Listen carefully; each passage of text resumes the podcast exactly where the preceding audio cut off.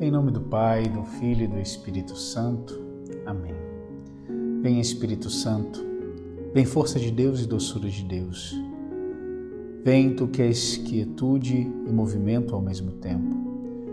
Renova nossa coragem, preenche nossa solidão no mundo, cria em nós a intimidade com Deus.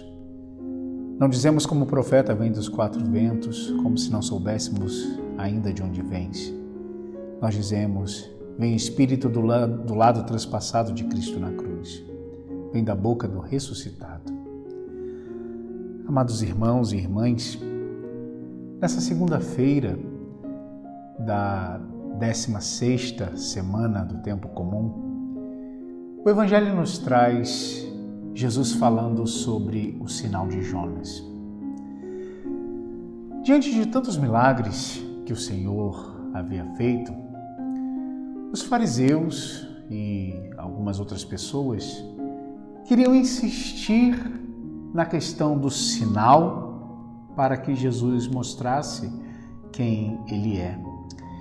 E Jesus diz que nenhum outro sinal seria dado para eles senão o sinal de Jonas, que na verdade é o sinal da sua ressurreição. Meus queridos, nós tantas vezes agimos com ingratidão para com Deus.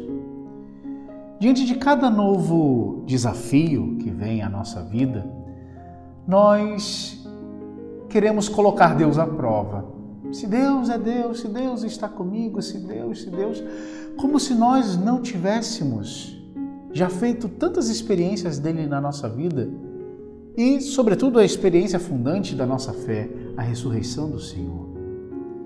Assim, o profeta Miqueias dá voz a Deus que reclama do seu povo: O que te fiz eu? Em que te faltei?